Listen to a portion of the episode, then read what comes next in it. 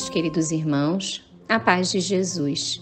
Aqui é Luziane Bahia e está no ar mais um podcast Café com Espiritismo. No livro Conflitos Existenciais, a benfeitora Joana de Ângeles conversa sobre alguns temas que vão nos suscitando reflexões importantes para o nosso crescimento e amadurecimento.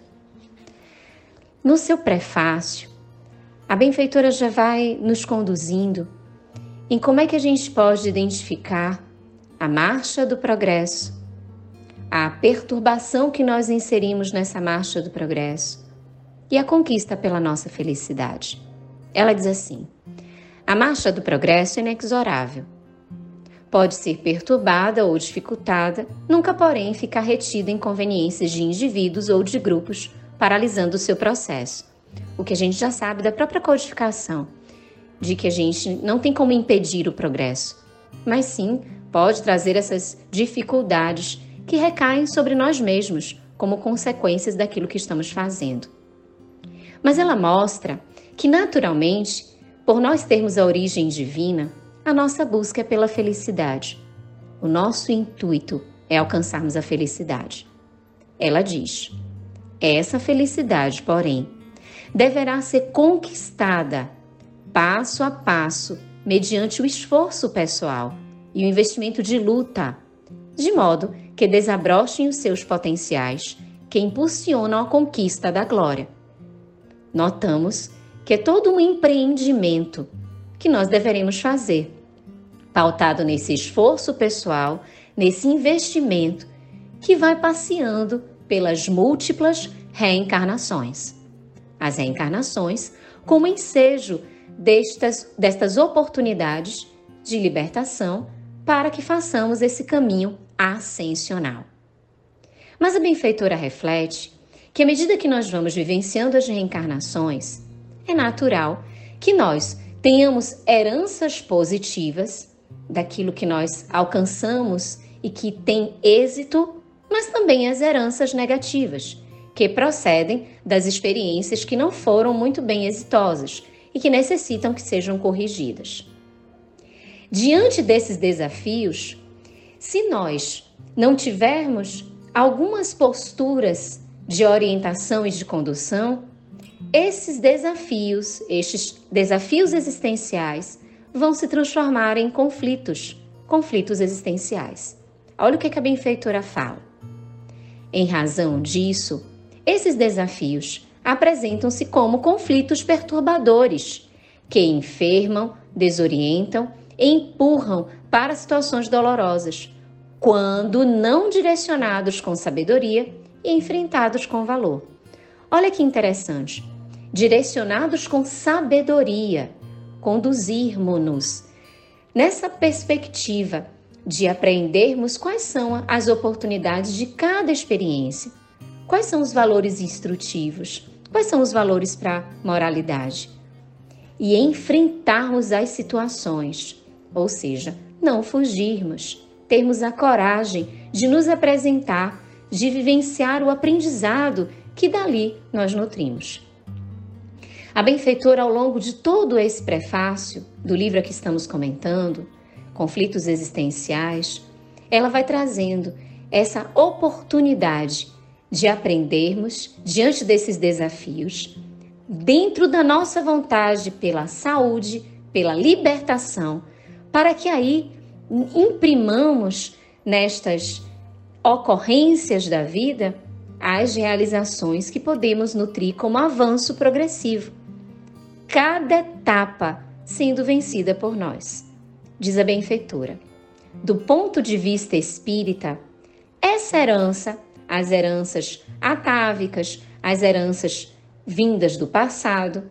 Essa herança procede das reencarnações anteriores, que imprimiram no espírito as suas necessidades, mas também as suas realizações, facultando-lhe o avanço progressivo cada vez que uma etapa do processo de crescimento é vencida.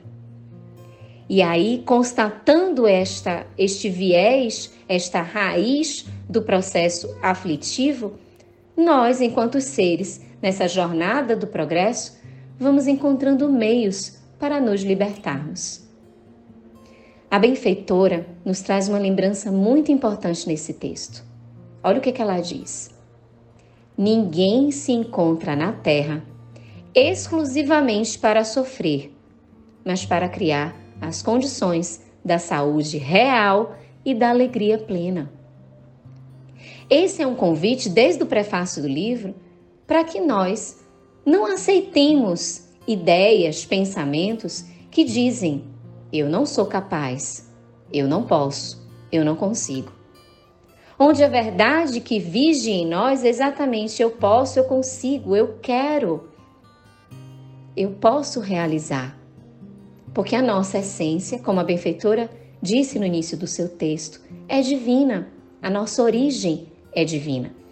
Então é importante que nós compreendamos que as situações que nos acontecem como desafios existenciais, elas vêm para o nosso enfrentamento, para que diante de um feixe de emoções que podem ser suscitados a partir das experiências, nós possamos nos bem direcionarmos e termos esse encadeamento em busca da felicidade.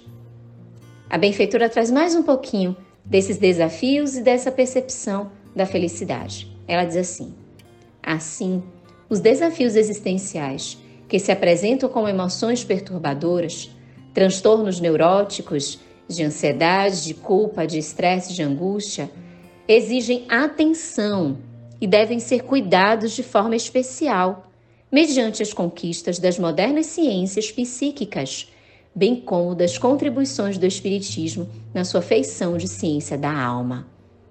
Assim, a felicidade é desencadeada pela harmonia que o espírito experimenta, a sensação agradável do dever cumprido, a retidão moral, facultando ao cérebro a produção da dopamina, da serotonina, da noradrenalina e de outras substâncias do mesmo gênero. E concluindo, a benfeitora nos traz: a conquista da felicidade ocorre quando se transita de um para outro estado de espírito, em equilíbrio, portanto, de maior harmonia. Da mesma maneira, o sofrimento é uma transição para a situação inferior, estágio que já deveria ter sido vencido. A felicidade, portanto, não significa oposição à infelicidade. Esse estado de bem-estar, de harmonia entre o ego e o self, resulta de conquistas morais e espirituais da vitória sobre os desafios existenciais. E essa vitória depende do nosso querer. Ao longo de toda a obra, a benfeitura vai nos mostrando que a nossa cura, a nossa saúde depende desse processo de autolibertação que vamos empreendendo, trazendo o evangelho do nosso Senhor Jesus Cristo como uma via de libertação e de condução. Que nós possamos, refletindo sobre estas palavras, principalmente da sabedoria e do enfrentamento diante dos desafios existenciais, possamos nos desvencilhar, aprender, crescer, conquistar a partir destas oportunidades misericordiosas que Deus nos conduz e nos proporciona de libertação. Com gratidão imensa no coração, um grande abraço e até o próximo podcast Café com Espiritismo.